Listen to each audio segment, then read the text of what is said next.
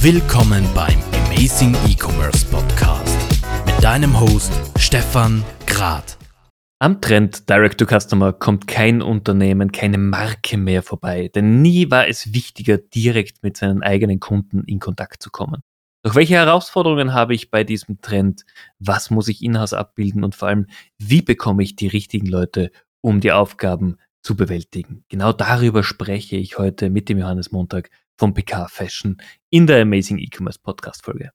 Lieber Johannes, herzlich willkommen im Amazing E-Commerce Podcast. Freut mich sehr, dass du mit dabei bist. Johannes Montag ist Head of E-Commerce bei PK. Und äh, magst du dich mal ganz kurz selber vorstellen, beziehungsweise natürlich auch eure Marke, die vielleicht vielen bekannt ist aus Deutschland, aber den internationalen Zuhörern vielleicht noch nicht? Ja, hallo Stefan, vielen Dank für die Einladung. Schön, dass ich dabei sein darf. Ähm, genau, du hast ja schon quasi gesagt, ich bin jetzt ähm, Head of E-Commerce bei PK Lederwaren aus äh, Obertshausen. Ähm, bin jetzt erst seit Mai hier, bin aber schon sehr, sehr lange im E-Commerce unterwegs. 2004 habe ich angefangen mit dem ersten Online-Shop ähm, selber zu basteln und äh, das zog sich dann so ein bisschen durch mein Leben. Ähm, bei, für Picard selber, ähm, Picard äh, kennen vor allem wahrscheinlich die äh, Damen unter den Zuhörern, Zuhörerinnen. Ähm, und zwar wahrscheinlich am ehesten die Damen äh, ab 50 aufwärts oder viele kennen es auch von ihren Müttern noch. Also das heißt, Picard ist äh, eine Marke, die vor allem in dem Segment sehr bekannt ähm, und sehr stark ist. Ähm, Lederwarenproduktion unter anderem auch noch in Deutschland, also bekannt für Qualität, für hochwertige ähm, Taschen. Ähm, heute natürlich ein bisschen ähm, kleiner im stationären, als das vor Corona war, aber wir haben auch immer noch Stores an Flughäfen, ähm, so dass die Leute uns auch relativ viel dort wahrnehmen. Also ich glaube, diesen typischen Flughafenkäufer, der kennt die Marke auf jeden Fall. Ähm, du meinst jetzt, dass, oder du sagst, die Zielgruppe, die euch kennt, ist jetzt, sagen wir, vor Corona nicht das typische E-Commerce-Zielpublikum. Da lass mich gleich die erste Frage stellen. Wie hat sich das seit Corona bei euch geändert? Merkst du, dass dieses Publikum E-Commerce-affiner geworden ist? Ja, definitiv. Also davon ähm, äh, schon allein ohne ähm, jegliche Analyseanstrengung muss man davon ausgehen, weil eben die Zielgruppe sich ja nicht wirklich durch Corona geändert hat, aber die Umsätze im Online-Shop natürlich deutlich gestiegen sind seitdem. Ähm, genau, also das ist, äh, das hängt mit vielen Sachen zusammen. Ähm, äh, zum einen ist es natürlich so, dass auch die, sage ich mal, internetaffineren ähm, Menschen äh, auch langsam in dieses Alter einfach kommen. Ja, das ist jetzt nicht mehr ganz so fremd, wie das vielleicht ähm, vor 20 Jahren für eine 55-Jährige war, ähm, etwas im Internet zu kaufen. Aber Corona hat nochmal einen deutlichen Schub gegeben, das kann man schon sagen. Das, da geht es uns nicht anders wie den meisten. Okay. Wie merkst du das gerade im Bereich der Usability, User Journey, aber natürlich auch in der Kundenansprache. Hat sich das bei euch geändert oder seid ihr tatsächlich online in derselben Art und Weise tätig, wie es auch offline seid, also in der Ansprache, wie angesprochen wird, in der Tonalität und ähnliches? Also bislang war das äh, tatsächlich so, dass das sehr deckungsgleich war. Also dass ähm, man schon auch eher dieses Publikum äh, angesprochen hat. Das heißt, es wurde natürlich ähm, durchgehend gesiezt, äh, die Formulierungen waren entsprechend. Und ähm, das ändert sich aber ähm, jetzt auch langsam und wir ähm, sprechen, wollen ja auch äh, eine jüngere Zielgruppe ansprechen. Äh, sicherlich nicht mit der äh, Brechstange und auch nicht morgen oder übermorgen, aber die Entwicklung geht dahin. Und ähm, da ist es zum Beispiel jetzt auch so, dass wir mit, wir hatten ja jetzt vor kurzem erst einen ähm, Relaunch unseres Online-Shops und wir uns darauf geeinigt haben mit der Geschäftsführung, dass wir ähm, zum Beispiel nur noch durchweg duzen also auch in unseren E-Mail-Ansprachen und ähm, versuchen das äh, dann so ein bisschen darüber auch zu steuern, ähm, dass wir das auch zeigen. Ne? Wir wollen auch in eine jüngere Richtung. Das Feedback ist ähm, meistens positiv. Wir hatten jetzt aber auch kürzlich, äh, gerade gestern, eine E-Mail auf eine Versandbestätigung von uns, eine Antwort einer Dame, die doch darum gebeten hat, dass sie bitte nicht geduzt wird von uns. Also das äh, kommt schon auch vor. Äh, ja, also sowas kommt immer wieder vor. Ich finde das sehr, sehr spannend. Ich verstehe es aus Sichtpunkt der Dame natürlich dieses gewohnt, dass sie von euch per sie angesprochen wurde. Ähm, wie war das für dich in der Argumentation mit eurem Geschäftsführer, der ja auch, glaube ich, vergleichsweise jung jetzt äh, in seiner Position ist. Wie, wie wird generell das Unternehmen momentan in die Zukunft getragen bei euch? Genau, der ähm, Georg Picard, der das äh, Unternehmen jetzt seit 2015 führt, ist jetzt in vierter Generation ähm, ein Picard. Ähm, also die, das Unternehmen gibt es ja seit 1928 und äh, ist auch bis heute ähm, zu 100 Prozent eine Familienhand. Und ähm, genau der, äh, wie du schon richtig sagst, der Georg Picard ist noch ähm, vergleichsweise ähm, jung, hat, äh, ist jetzt gerade dieses Jahr 50 geworden, hat eben dieses Amt dann entsprechend mit Mitte 40 übernommen. Ähm, das heißt, das war gar nicht so ein Riesenproblem. Der zieht da mit, der ist bei dieser Entwicklung voll dabei. Und ähm, da habe ich eigentlich kein, bisher keine Widerstände von seiner Seite, ähm, was das angeht. Und er hat auch, bevor er hier ähm, die Geschäftsführung übernommen hat, war er die Marketingleitung. Das heißt, ähm, er weiß da schon auch, worum es geht. Also er kennt, er kennt sowohl die Kundenseite als auch das Unternehmen wirklich wie aus seiner Westentasche. Ja, das kann man so sagen. Ich meine, die, dadurch, dass es ein Familienunternehmen ist, äh, ist er natürlich auch damit aufgewachsen. Ne? Er hat auch ähm, woanders gearbeitet, auch außerhalb dieses Unternehmens, aber ähm, er kennt das natürlich von Kindesbeinen an ne? und äh, hat jede Entwicklung, je, alle Hochs und alle Tiefs, ähm, die äh, so in den letzten ähm, 40 Jahren sind, äh, gewesen sind, natürlich auch mit. Okay. Jetzt äh, eine super spannende Frage für mich in dem Bereich, gerade wenn sich Familienunternehmen Richtung Digitalisierung bewegen. Was waren so die typischen Pain Points? Ihr habt jetzt einen eigenen Shop, ihr seid auf Zalando tätig, ähm, habt aber natürlich auch äh, andere Retailer, die eure Produkte verkaufen. Mit, mit was für Themen hast du gekämpft? Also ich muss dazu sagen, dass als ich ähm, jetzt geholt worden bin im Mai, da sind wahrscheinlich schon ähm, bis dahin sind die ganz großen Kämpfe schon ausgefochten worden, weil sonst hätte man mich gar nicht geholt. Also äh, das heißt, das hat eigentlich eher so in, dem, in, der, in der Zeit davor stattgefunden.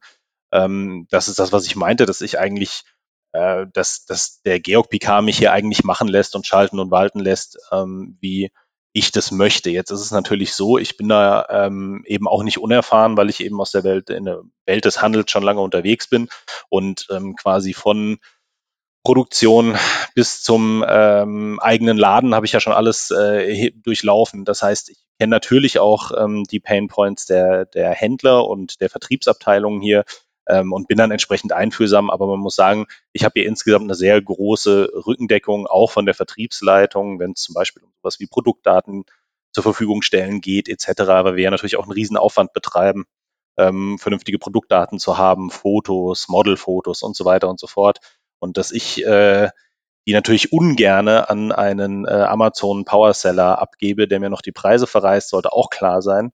Aber da habe ich insofern ähm, Rückendeckung hier.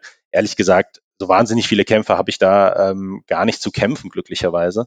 Ähm, was eher, glaube ich, so ein, ähm, ja, ein Prozess ist, ist, dass die MitarbeiterInnen hier im Unternehmen das äh, verstehen, was wir hier machen, wofür wir das machen und ähm, ja, da, da, da gibt es schon Widerstände. Aber die kommen weniger von der Führung, als dass man merkt, äh, es ist noch nicht so von jedem verstanden, was eigentlich E-Commerce bedeutet ähm, und wo wir in dieser Vertriebskette ähm, uns einklingen und auch wieder ausklingen.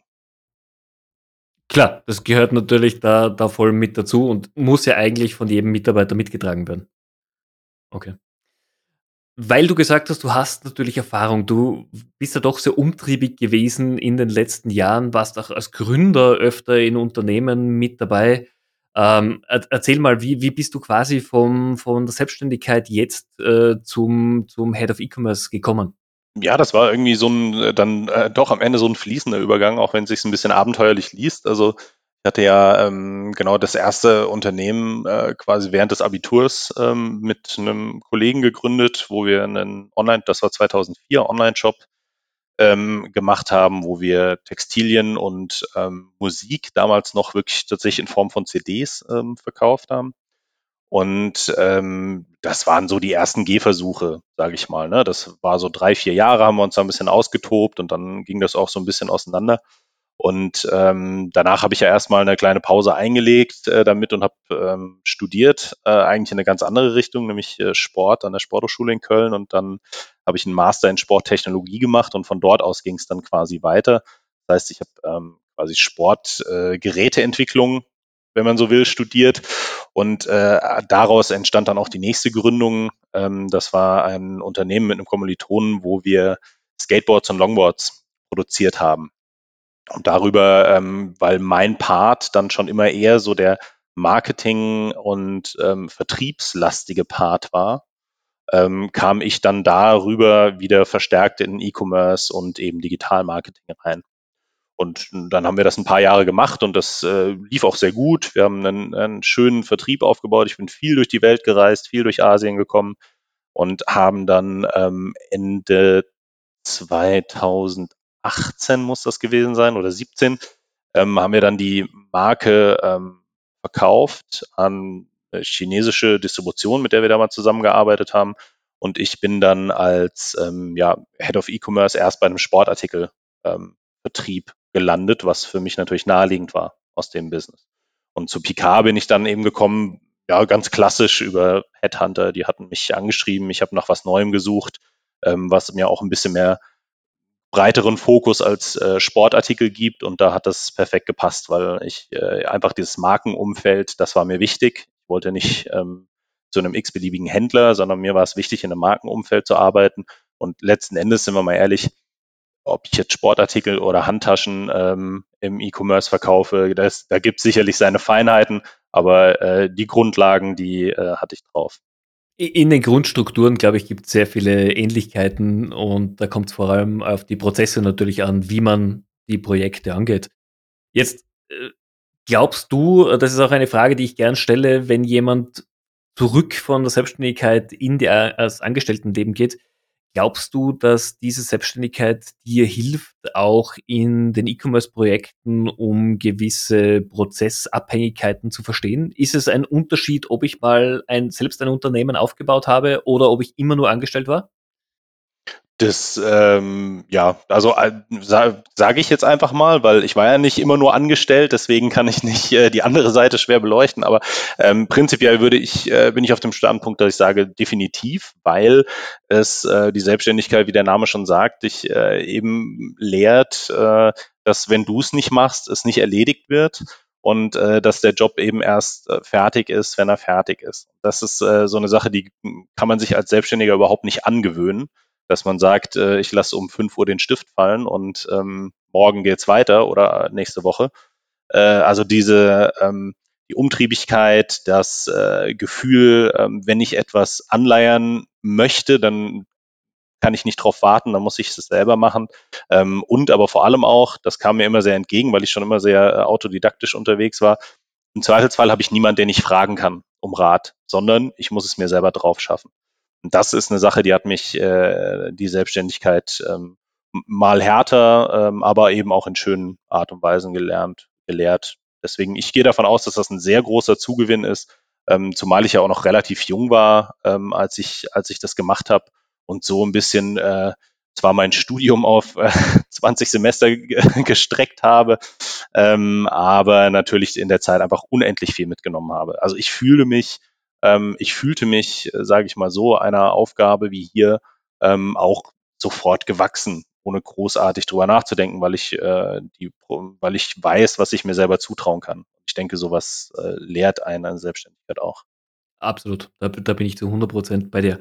Jetzt hast du gerade angesprochen, du bist jemand, der Autodidakt neue Themen sich aneignen kann, was ja gerade in unserer E-Commerce-Branche eine essentielle Grundlage bildet weil regelmäßig, ich möchte fast sagen monatlich, neue Tools, neue Ideen auf den Markt kommen und man ja auch abschätzen muss, äh, muss ich jeden Trend mitgehen oder was ist der nächste, das nächste Big Thing, auf das ich aufspringen soll. Wie gehst du dabei vor? Wo, wo steckst du für dich die Ziele? Wo holst du dir die Informationen? Und mit wem besprichst du dich, dass du sagst, okay, wir nehmen jetzt das nächste Feature live oder wir probieren jetzt das und das aus?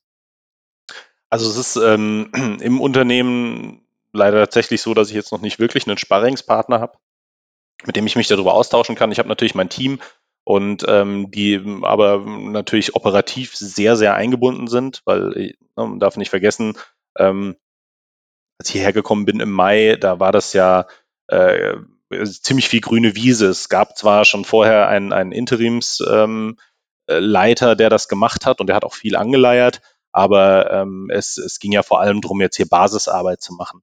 Das heißt, für mich haben jetzt die ersten sechs Monate, die ich hier bin, gar nicht, äh, also da war gar nicht so dran zu denken an, an fancy ähm, E-Commerce-Sachen, ähm, sondern da ging es darum, äh, Basisarbeit, äh, irgendwie, wie gesagt, den Shop vernünftig aufbauen, erstmal eine Datenlage zu schaffen, ähm, auch mal eine Datenpflege zu betreiben von dem, was reingeht ins System.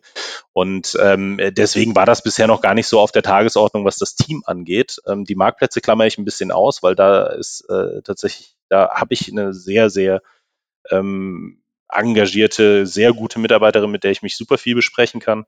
Ähm, aber was so die E-Commerce-Trends an sich angeht, ähm, bin ich da im Moment ähm, schon mein ganzes Leben sehr autodidaktisch unterwegs und tausche mich eher mit externen aus. Meine Informationsquellen sind dabei so die typischen, die eigentlich jeder E-Commercer hat. Ne? Also ähm, das kann sowas wie äh, Podcasts sein, das können bestimmte Portale sein, sowas wie OMR oder T3N, so ein paar technischere Sachen auch. Ähm, also da, äh, dem, da sind ja der Fantasie keine Grenzen gesetzt im Prinzip. Da informiere ich mich vor allem zu der Zeit, wo es noch die Messen gab, ähm, bin ich dort natürlich auch ständig unterwegs gewesen. Also das unterscheidet sich jetzt gar nicht so groß, aber ich habe halt auch immer Lust, ähm, viel Neues zu probieren. Und ähm, mein Blick ging, das habe ich ja eben kurz angeschnitten, dass ich auch viel in Asien unterwegs war. Deswegen habe ich meinen Blick auch immer ähm, viel Richtung China gerichtet, weil die eben auch im E-Commerce einfach ja, wahnsinnig äh, uns voraus sind, würde ich gar nicht so sagen. Ich glaube, viele Sachen, die werden wir hier einfach nie umsetzen können. Das hat mit der mit mit ähm, Voraussein eigentlich nicht viel zu tun. Aber äh, in vielen Sachen sind sie uns einfach voraus und äh, deswegen, das ist für mich auch immer eine super interessante Informationsquelle gewesen. Sehr, sehr spannend. Was siehst du denn momentan als äh, the next big thing in der Branche an? Oder gibt es ein oder zwei Themen, die dir sehr am Herzen liegen? Ja, also ich denke, ähm, was, äh, und da sind wir auch wieder beim, beim Thema China, das ist jetzt auch hier, ich will nicht sagen ein alter Hut, ähm, aber es ist jetzt auch nicht ganz neu. Ähm, das Thema Social Commerce ist ja noch sehr, sehr ausbaufähig hier, dadurch, dass wir zum Beispiel immer noch keinen äh, Checkout auf äh, Instagram oder Facebook durchführen können oder ähm, ja auch die, die Live-Konzepte hier relativ äh, begrenzt nur umsetzbar sind. Ähm, aber das sind so die Sachen, wo ich sage, Social Commerce wird wahnsinnig dominieren ähm, die nächsten Jahre. Ähm, das äh, sieht man ähm, einfach eben auch in anderen Regionen der Welt und ähm, wir haben hier eben das Problem, nicht nur hier, aber in Deutschland oder in der EU nochmal ein Riesenproblem, was das Tracking und das Remarketing in Zukunft angehen wird. Und da ist alles, was auf einer Plattform stattfinden kann, natürlich ähm, Gold wert. Also ich spreche jetzt natürlich immer von ähm, Unternehmen, die, sage ich mal, nicht eine Größe haben, dass sie sich das komplette Tech-Stack einfach selber bauen können. Ähm, aber für alle anderen wird das eine Riesenrolle spielen. Und ich denke auch vor allem das Live-Shopping, ähm, das ist das, sage ich mal, der europäische, die europäische Konsumentin nicht unbedingt ähm, chinesische ähm, Verhältnisse vom Shopping gewohnt, aber ich denke auch hier setzen sich, können sich Live-Konzepte durchsetzen, siehe Home-Shopping-Sender im Fernsehen die ähm, sehr gut performen. Warum soll das nicht ins Digitale übersetzbar sein? Und viele starten damit ja auch schon und sind dabei und verzeichnen erste Erfolge. Es wird nicht, sicherlich nicht so äh, einen Boom geben, wie das in, in Asien der Fall ist, ähm, oder zumindest nicht in den nächsten ein, zwei Jahren, aber ich denke, es, äh, das wird ein ganz wichtiger Punkt sein. Und der zweite Punkt, ähm, der mir sehr am Herzen liegt, und der auch für uns als Unternehmen wichtig ist, ist ähm, die Verknüpfung von analog und äh, digital einfach, weil es immer noch nicht, ähm, man spricht zwar immer gerne von seamless und äh, man, man äh, denkt manchmal ja e-, eben in Multi- und Omnichannel-Kategorien und man kann das alles bespielen, aber sind wir mal ehrlich, in ähm, den allermeisten Fällen ist es, äh, sind es sehr zusammengefrickelte Lösungen, die äh, im Prinzip alles andere als seamless sind. Und ich denke, das ist eine Richtung, die noch wirklich interessant wird. Jetzt ist es bei uns natürlich ein bisschen Sonderfall, weil wir nur Läden in Flughäfen haben äh, und damit jetzt nicht den typischen Innenstadtkunden, die typische Innenstadtkundin. Ähm, und da muss man ein bisschen anders denken, aber ich denke, da ist auch noch ein großer, großer Hebel. Definitiv, also bei all den genannten, ich sehe auch gerade Live-Buying als eines der nächsten Themen, jetzt zumindest in den nächsten 24 Monaten. Nicht umsonst springt YouTube mit einer eigenen Feature-Set äh, demnächst drauf auf. Also das wird enormen Durchbruch bringen, auch in Europa. Wenn du sagst Verknüpfung offline und online, ähm, da tun sich viele Unternehmen extrem schwer. Was wir gerade oder was ich gerade bemerke, ist so quasi die Rückkehr des Katalogs. Nicht als Quelle oder Otto-Katalog, sondern als Spezialitäten oder Quartalskatalog. Das scheint gerade wieder ein, ein sehr großer Trend zu sein. Wo seid ihr da in dem Bereich ähm, wenn es jetzt um analoge ähm, Marketing, genau, also ja. dir geht es jetzt weniger um Vertrieb als mehr um Marketing. Ähm, okay, ja, ähm, also wir wir sind ja nach wie vor in mit äh, haben wir eine PR-Agentur, die ähm, un unser ganzes analoges ähm, Feld quasi abdeckt. Das heißt, für uns ist in der Modebranche ist ja Zeitschrift immer noch sehr sehr sehr wichtig. Also da ist es äh, äh mitnichten so, dass man sagen kann, Digital-Marketing reicht. So, das heißt, wir haben natürlich unseren äh, Stack an Zeitschriften, wo wir regelmäßig Anzeigen schalten. Das kann ähm, von der Brigitte bis zu ähm, einer Barbara oder sonst irgendwelche ähm, Damenzeitschriften sein. Das kann, es geht aber genauso in den B2B-Bereich. Ähm, also in der Textilwirtschaft ähm, machen wir natürlich relativ viel und ähm, da gibt es einfach, das ist immer noch ein sehr wichtiger Zweig für uns. Das kann man überhaupt nicht wegreden. Ähm, für mich als jemand, der quasi so ein bisschen nativ mit dem Digitalmarketing ähm, groß geworden ist, ist es natürlich mitunter immer ein Graus, wenn ich mir angucke, wie viel Geld da reinfließt und äh, wie wenig messbar es für mich ist. Ich bin ja auch jemand, der äh, wie wahrscheinlich alle, die die letzten zehn Jahre im E-Commerce äh, groß geworden sind, die letzten 10, 15 Jahre. Äh, ich bin ein sehr datengetriebener Mensch und ich habe gern meine Daten und ich fühle mich manchmal äh, wie ein Blindflug, wenn ich keine Daten habe. Das ist sicherlich auch eine Schwäche, die wir ähm, digital aufgewachsenen ähm, Menschen haben, aber äh, das, das äh, treibt mich immer noch um, aber ich sehe trotzdem ein, dass es ähm, sehr, sehr wichtig ist, diese Kanäle weiter zu bespielen. Okay. Das heißt, wenn diese Kanäle wegfallen würden, äh, hätten die tatsächlich einen Impact auf das Tagesgeschäft bei euch? Ja, doch. Ich würde sagen, vielleicht gar nicht mal so sehr im, im, im Endkundinnenbereich, aber ähm, sicherlich im B2B äh, hätte das wahrscheinlich nicht von heute auf morgen, aber einen mittelfristigen Effekt. Also da müsste man sich neu aufstellen. Das ist natürlich dann wahrscheinlich auch branchenabhängig. Ähm, wie gesagt, in der Mode läuft noch sehr viel darüber, ähm, dass auch äh, Print genutzt wird. Äh, aber auch das hängt wiederum von der Ausrichtung des Unternehmens ab. Ne? Bei uns spielt einfach B2B eine Riesenrolle noch. Also da sind, wir ja mit E-Commerce wirklich ein kleines Zahnrad bislang. Ähm, aber ich sag mal, so eine ähm, reine D2C-Brand ähm, im, im Taschenbereich, äh, die es ja auch gibt, äh, die können sich natürlich ganz anders aufstellen. Die könnten wahrscheinlich wesentlich leichter darauf verzichten und die könnten wesentlich leichter sagen, ähm, wir äh, brauchen eigentlich gar keine Printanzeigen.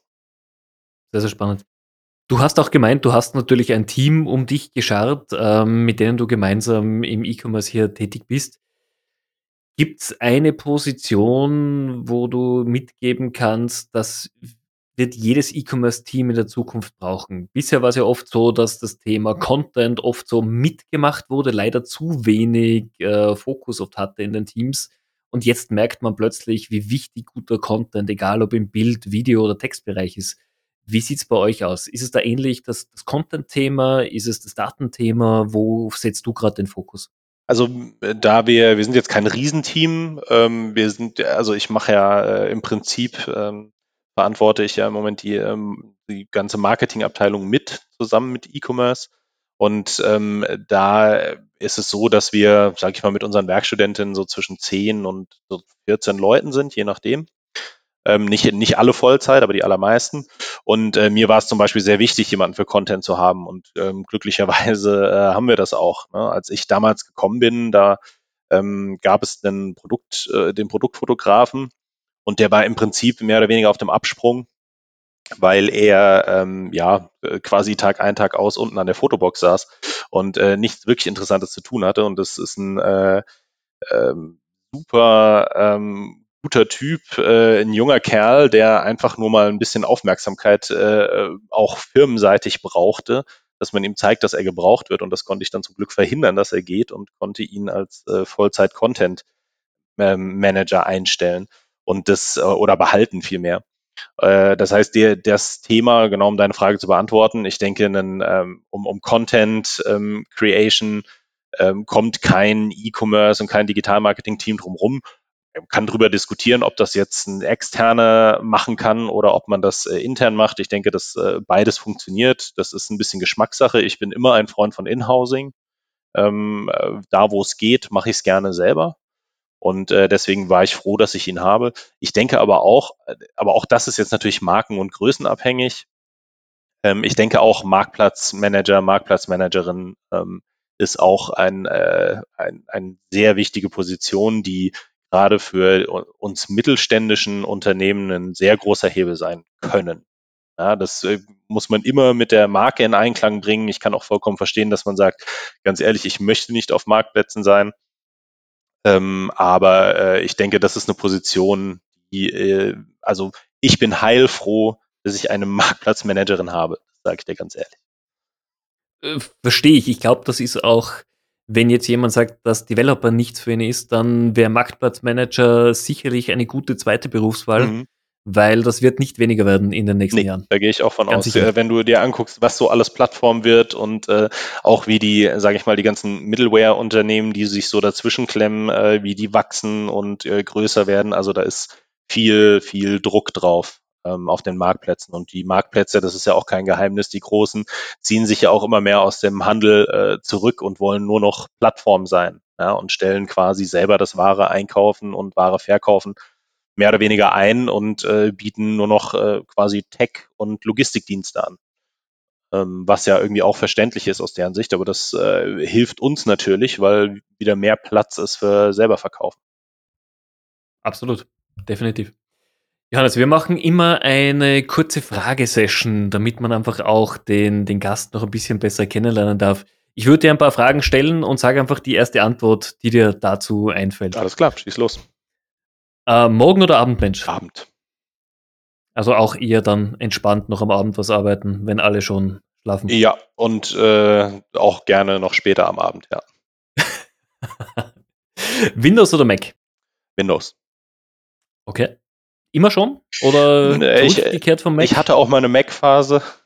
ich habe aber, äh, und jetzt werden mich alle äh, Mac-User haten, aber ich habe gemerkt, wenn ich tatsächlich was arbeiten will, dann brauche ich einen Windows-Rechner ich, ich, ich sage nichts dazu. Ich, ich, klammer, ich klammer mal alle Designer und Grafikmenschen ja, aus. Ja. Entschuldigung. Nein, ich bin ganz bei dir. Ähm, Berge oder Meer? Meer. Offline oder online? Wie kaufst du ein? Online. Alles? Oder gibt es irgendwas, wo du sagst, nee, das ist immer noch old, old fashion offline? Das ist eine gute Frage. Was ich, ähm, nee, wenn ich so drüber nachdenke, würde ich eigentlich alles online kaufen, was ich bisher tatsächlich noch nicht gemacht habe, was aber natürlich schon sehr gut gibt. Für mich als Brillenträger, das habe ich noch nie online gekauft. Das wäre vielleicht noch so eine Sache, die ich offline kaufe im Moment. Also das heißt, Mr. Brillen, wäre noch potenzielles ich, Unternehmen ja, für dich zum Einkaufen.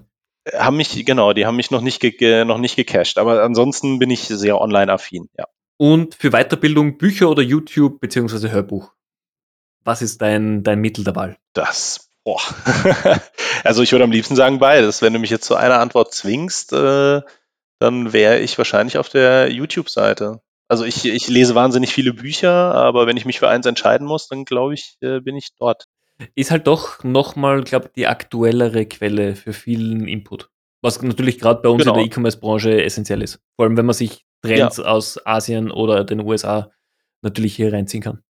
Ja, absolut, bin ich bei dir. Wir sind fast am Ende der Folge schon angekommen. Ich hätte noch eine Frage oder eigentlich zwei Fragen sind es. Die erste Frage, ähm, wir stehen mitten in der Black Week, ähm, wir stehen kurz vor Weihnachten. Wir hatten im letzten Jahr in Deutschland und Österreich schon die Problematik, dass die typischen Cut-off-Zeiten der Logistiker viele Probleme gemacht haben. Das heißt, viele Pakete, die vielleicht zwei, drei Wochen vor Weihnachten bestellt wurden, sind nicht mehr rechtzeitig angekommen. Und ich war davon betroffen, weil ich leider der typische Weihnachtseinkäufer bin, der eine Woche vor Weihnachten bestellt. Wie siehst du die Situation? Wie wird es uns in dem Jahr gehen mit Pandemie, mit einem extrem hohen Lieferaufkommen? Was glaubst du, wie wird es ausgehen? Ja, ich bin auch gespannt. Ich habe jetzt, glaube ich, äh, gerade gestern die äh, E-Mail von äh, DHL bekommen, äh, wann quasi die äh, Zeiten ähm, sind, wann man ein Paket losgeschickt haben muss, damit es wann ankommt, so jetzt in Bezug auf Weihnachten. Da waren die, glaube ich, noch relativ, äh, Ich müsste jetzt nochmal reingucken, aber ähm, wenn ich es richtig gelesen habe, wenn ich am 20. verschicke, sind äh, sie, gehen sie da in die Vollen und sagen, das kriegen wir auf jeden Fall zum 24. noch ausgeliefert. Garantie gibt natürlich keiner. Naja, schwere Frage. Also äh, ich sag mal, hier kann jetzt die äh, Privatwirtschaft ähm, irgendwie mal beweisen, dass sie äh, besser funktioniert als äh, die Politik. Ähm, äh, weil da ist es ja so, man, da kommt immer alles völlig überraschend, auch wenn man es eigentlich äh, schon lange weiß. Siehe jetzt äh, aktuelle Corona-Situation ohne äh, vierte Welle in Deutschland, ohne näher darauf eingehen zu wollen. Aber ich hoffe einfach, dass ähm, sich äh, DHL, ähm, DPD wie sie alle heißen, besser darauf vorbereitet haben und ich rechne damit, dass wir sicherlich keine 100%-Quote äh, an, an zufriedenen Kunden haben werden, die ihre Pakete alle bekommen, aber ich denke, es wird sehr viel besser organisiert sein als letztes Jahr. So viel äh, traue ich denen dann schon zu. Ich, ich wünsche es mir. Also ich wünsche es mir wirklich. Äh, in Österreich sehen wir schon die ersten Auswirkungen. Also ich sehe schon, dass zum Beispiel Amazon-Pakete bei mir statt zwei Tage aktuell fünf Tage dauern. Ähm, ist schon, schon spannend. Ja, absolut. Okay, meine letzte Frage jetzt tatsächlich. Äh, wir haben darüber gesprochen, internationale Trends, internationale Entwicklungen, die auch super spannend sind.